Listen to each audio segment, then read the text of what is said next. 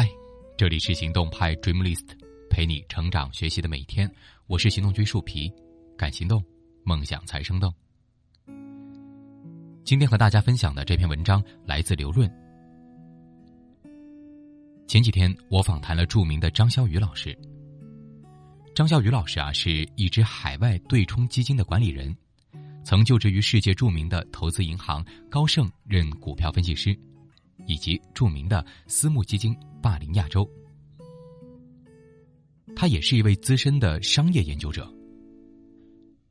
张笑宇老师的本职工作呢是基金管理，但是啊，他经常说：“我不觉得自己是一个基金经理，我觉得我是一个风险经理，风险管理啊才是我的本职工作。”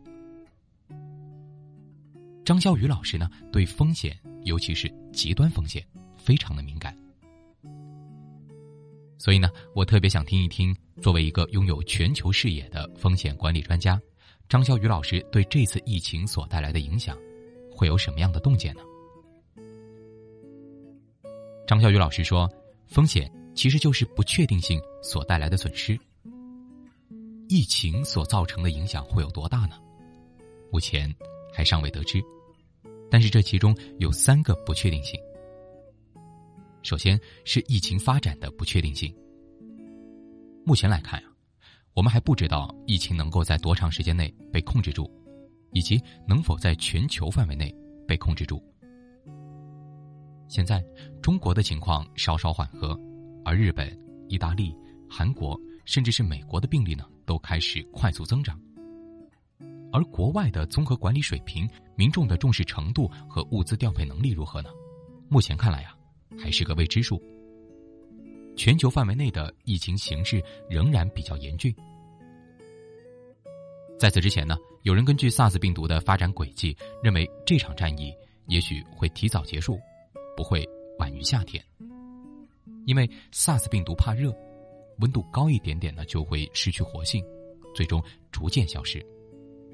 大家觉得类似 SARS 的新型冠状病毒，可能也是如此。可是啊，现在印度、新加坡等气温很高的地区也出现感染病例，所以天气转热是否能够抑制新冠病毒的活性呢？还未可知。疫情接下来会如何发展？到底什么时候能够彻底结束？我们谁都不知道。这是第一个不确定性。第二个不确定性呢，是金融市场走向的不确定性。金融市场啊是非常敏感的，始终会提前的做出反应。比如在疫情刚开始的时候，中国的股市大跌，但后来呢又逐渐的涨了回来。在某种程度上啊，大家也是在赌疫情可能会在三四月份过去，金融市场就提前做出了反应。但是二月底开始呢，随着全球疫情的加重，以美国股市为首的全球市场都开始剧烈波动。大量的资金开始涌向避险资产，大家都在靠着自己的预期做判断，这些预期都会在金融市场当中反映出来。不过，这其中呢有非常大的不确定性。比如哈，大家一般都习惯用日元来避险，因为它跟欧美市场的联系还算比较远。而现在啊。大家可能会非常担心日本东京奥运会是否能够如期举行。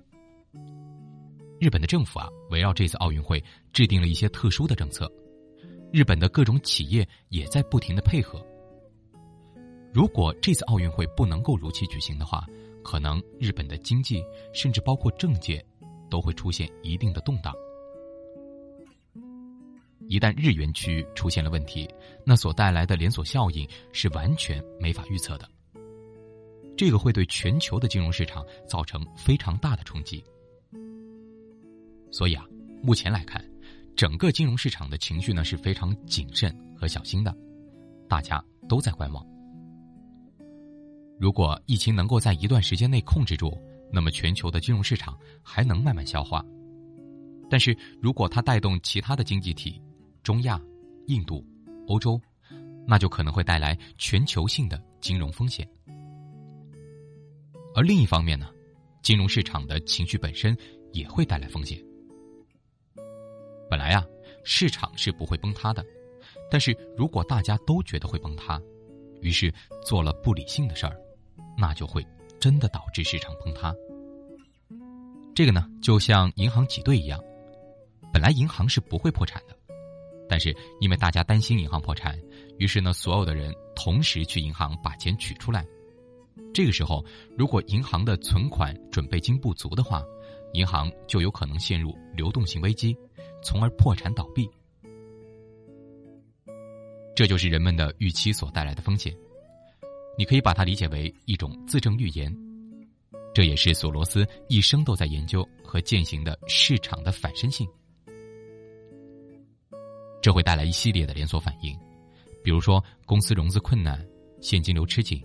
员工流失等等，所以金融市场的走向如何，会不会出现最坏的情况，现在呀依然是不确定的。这个呀就是第二个不确定性。那第三个不确定性呢，就是全球供应链发展的不确定性。今天中国已经成为世界的工厂，对全球供应链有着非常大的影响。施展老师提供过一组数据，在上世纪九十年代，全球的贸易总额中，百分之七十是成品交易，百分之三十是半成品交易。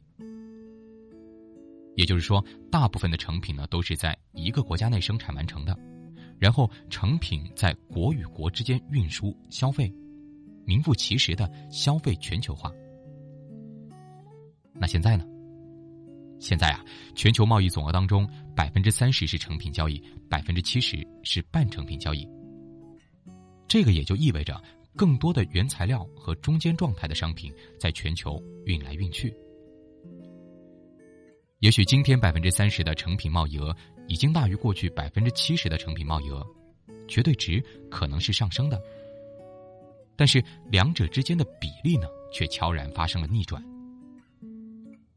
也就是说，今天的全球协作化更加深入，全球供应链之间更加依赖。我们已经从消费全球化进入了生产全球化。那在这样的背景之下，因为这次疫情呢，接下来全球供应链会如何发展，有三种不同的可能。第一种可能，这次疫情会把全球的供应链拉下水。这三十年以来啊。中国一直在扮演着世界工厂的角色，拥有着完整的供应链体系。接下来，如果全球的供应链还不是完全离不开中国，那么这次疫情呢，就会对全球供应链造成拉下水的效应。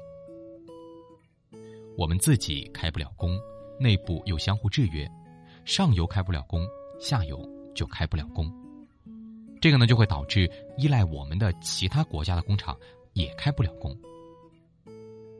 比如哈，现在韩国的一些汽车工厂无法开工，是因为很多上游的汽车零部件企业都在湖北，而这些上游的供应链呢，很难在短时间内找到替代。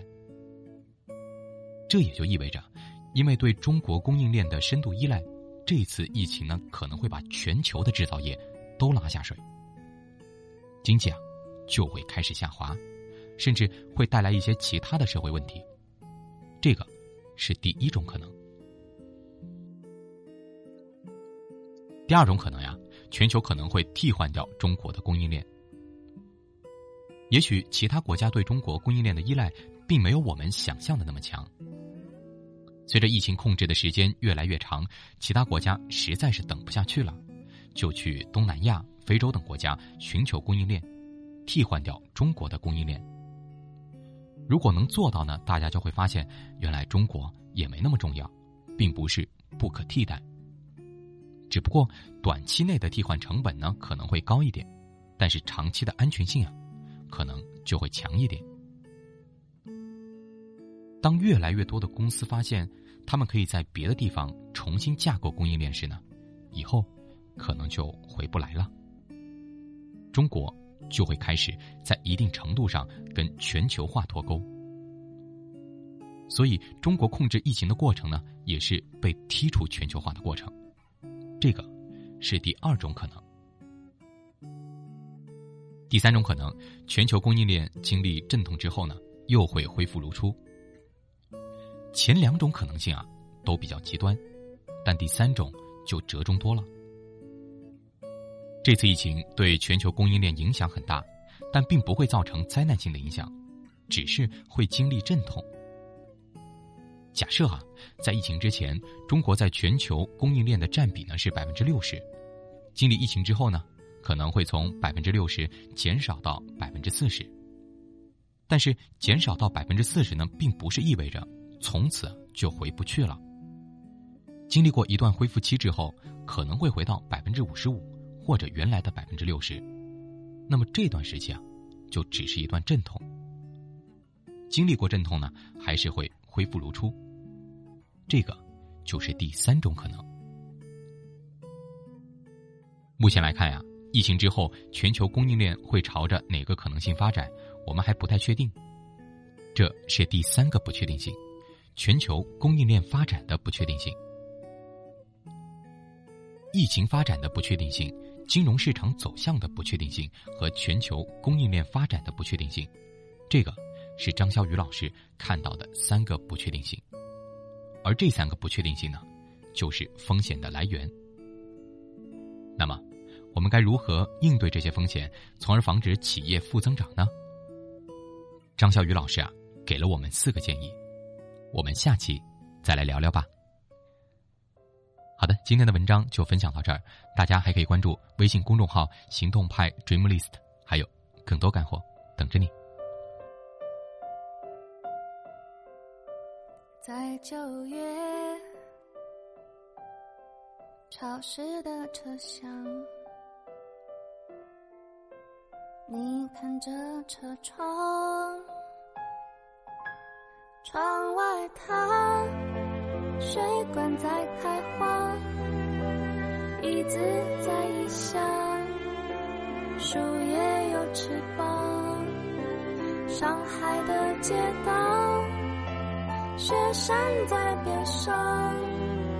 你靠着车窗，我心脏一